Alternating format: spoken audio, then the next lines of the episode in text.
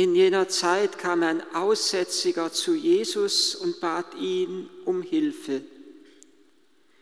Er fiel vor ihm auf die Knie und sagte, wenn du willst, kannst du mich reinmachen.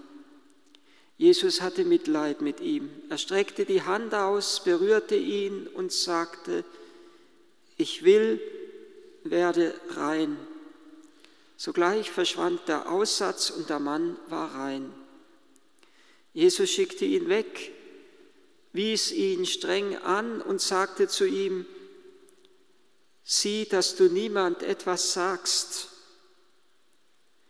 sondern geh, zeig dich dem Priester und bring für deine Reinigung dar, was Mose festgesetzt hat, ihnen zum Zeugnis.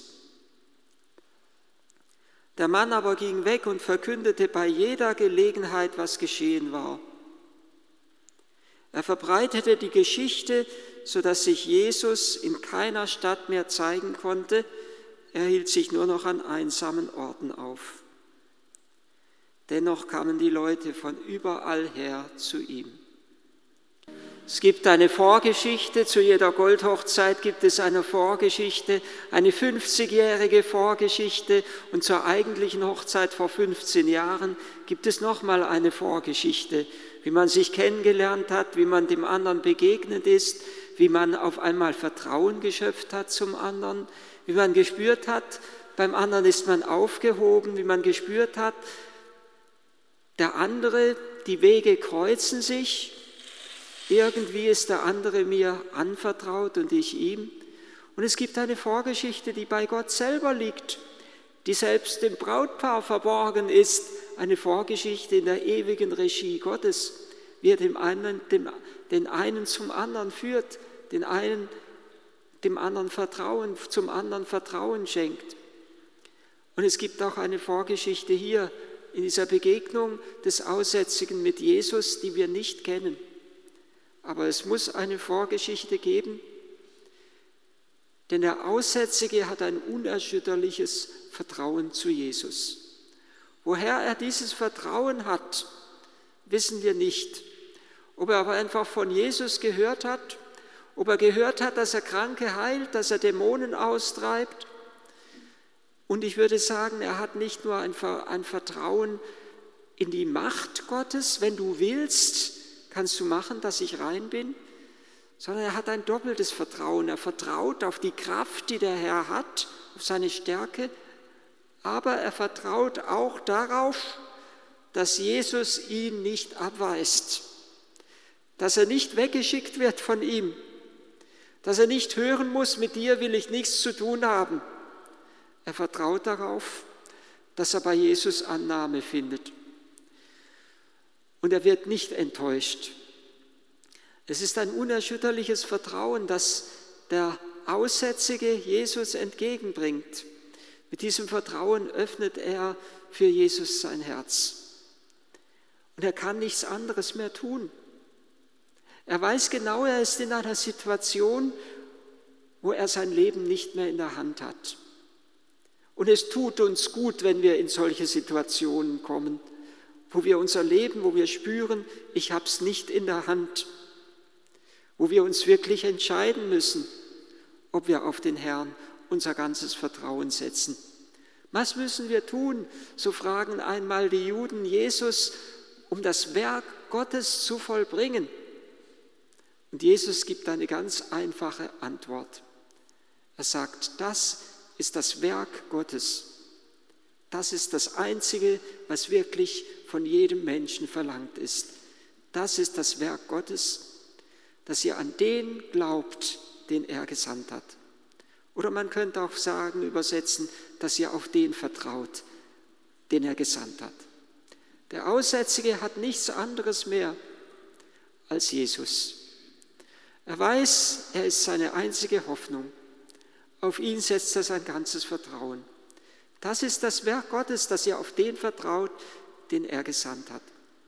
Und der Aussätzige tut es, indem er sich vor Jesus niederwirft. Er fiel vor ihm auf die Knie. Und damit tut er ein, wiederum ein Zweifaches. Er erkennt Jesus als den Herrn und Meister und Gott an. Er fällt vor ihm auf die Knie, das heißt, er betet ihn an. Und da, wo ein Mensch Gott anbetet, da liefert es sich ihm zugleich aus. Und es ist ja bewegend, dass der Aussätzige sagt, wenn du willst. Er betet eigentlich die Vater unser Bitte, dein Wille geschehe, wie im Himmel, so auf Erden. Wenn du willst, aber es ist in deine Hand gelegt, in deiner Verfügung steht es. Es steht nicht in meiner Hand. Wenn du willst, dein Wille geschehe, wenn du willst, kannst du machen, dass ich rein bin. Und Jesus berührt nicht nur den Kranken, sondern er wird von dieser Bitte des Kranken selbst berührt. Der Kranke berührt das Herz Gottes. Er berührt es mit seinem Vertrauen. Er berührt es mit seiner Hingabe. Gott lässt sich in seinem Herzen anrühren von uns. Das ist eigentlich das Gebet, dass wir Gott berühren sollen, dass wir ihn so berühren sollen in seinem Herzen, dass er nicht mehr anders kann, als vom Mitleid bewegt zu werden. Jesus hatte Mitleid mit ihm. Und in den letzten Tagen und Wochen sind wir immer wieder diesem göttlichen Mitleid bewegt, be begegnet. Er hat Mitleid, aus Mitleid heilt er die Kranken, aus Mitleid sagt er zu den Sündern, deine Sünden sind dir vergeben, aus Mitleid lehrt er das Volk, aus Mitleid wirkt er das Wunder der Brotvermehrung. Hier heißt es, er hatte Mitleid mit ihm und er streckte die Hand aus und er berührte ihn. Und mit dieser Berührung sagt er viel mehr als nur das, was er mit seinen Lippen ausspricht. Mit seinen Lippen, er berührt ihn und mit seinen Lippen sagt er, ich will es werde rein. Aber mit dieser Berührung sagt er ihm, du bist mir wichtiger als mein eigenes Leben und als mein eigener Leib. Du bist mir, die Berührung mit dir ist mir so wichtig, dass ich dafür auch bereit wäre, deine Krankheit und bereit bin. Und es ist Ausdruck, dass der Herr am Kreuz stirbt, dass er unsere Krankheit übernimmt. Mit dieser Berührung sagt er, ich bin bereit, deine Krankheit auf mich zu nehmen. Ich bin bereit, dein Kreuz zu tragen. Ich bin bereit, für dich auch in den Tod zu gehen.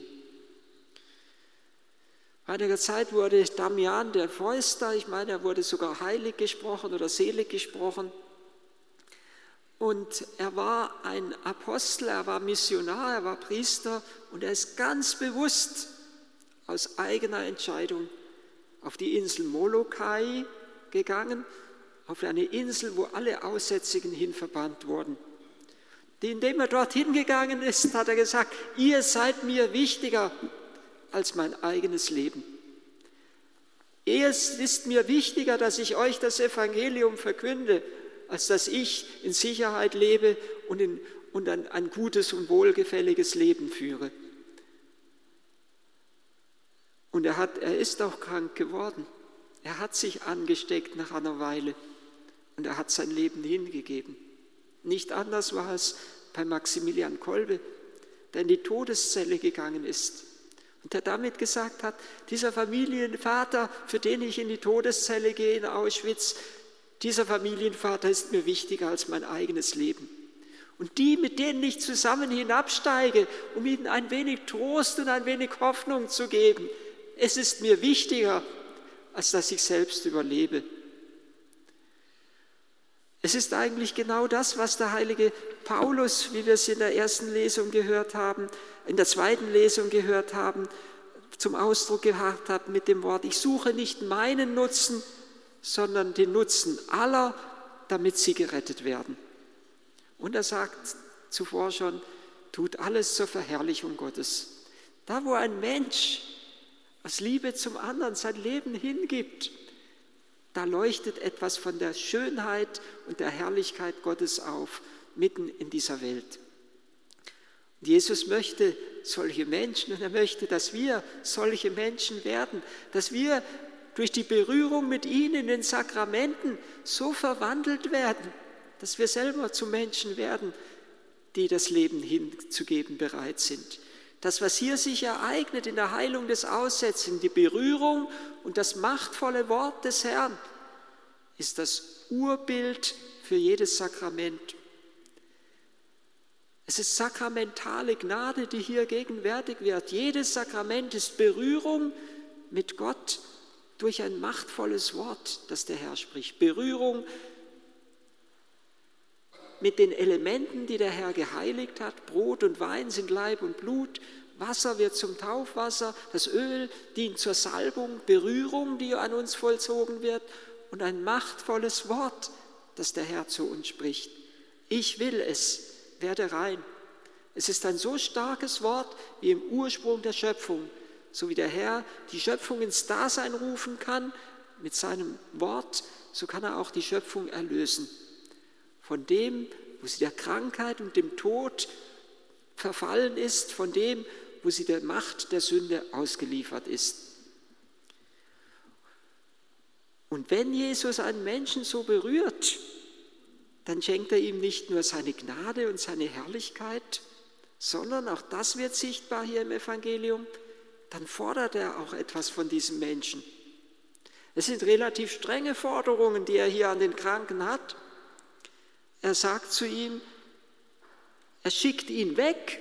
Schon allein das ist ja schmerzlich.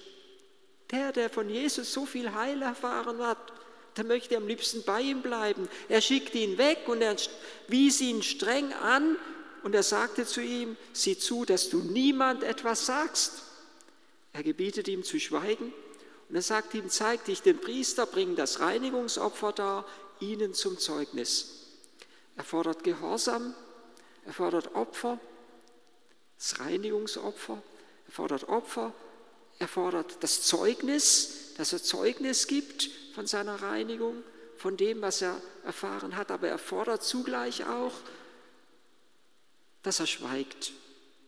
Und das Erschütternde ist, der, der das Heil erfahren hat, gehorcht nicht, sondern erzählt bei jeder Gelegenheit, was ihm geschehen ist.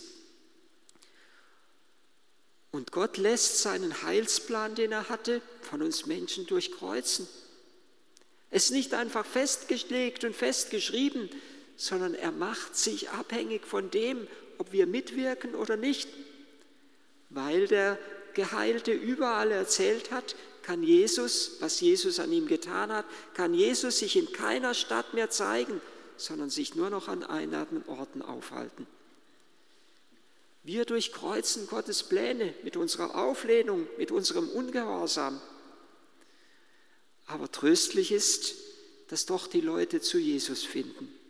Letztendlich setzt sich das Heil doch durch, auch gegen die Auflehnung des Menschen. Wichtig ist für uns, dass wir das Heilige heilig halten und nicht preisgeben dass wir immer wieder in der Innigkeit der Begegnung mit Christus eintreten. Und Christus und die Begegnung mit ihm ist das Größte und das Beste und das Schönste, was uns je passieren kann. Und das Heilige, was wir da empfangen, dürfen wir nie preisgeben, sondern wir müssen das Christusgeheimnis in unserem Herzen bewahren. So wie es von Maria heißt, dass sie alle Worte des Herrn in ihrem Herzen bewahrte und darüber nachdachte. Wie der Aussätzige, so bringt ihr heute euer Leben vor Gott dar. Wie er sich vor Jesus niederwirft, so breitet ihr eure Ehe vor ihm aus. Und das Heilige, das ihr vor 50 Jahren empfangen habt, sollt ihr heilig halten und heilig bewahren. Und ihr sollt es durch euer Leben zugleich auch Oftmals auch mit einem äußeren Schweigen, sondern nicht so sehr mit äußeren Worten, sondern vielmehr durch die Gegenwart Christi in eurem Herzen sollt ihr Christus in diese Welt hineintragen. Durch eure Ehe etwas verkünden von der Herrlichkeit der Liebe, die Gott zu uns Menschen hat.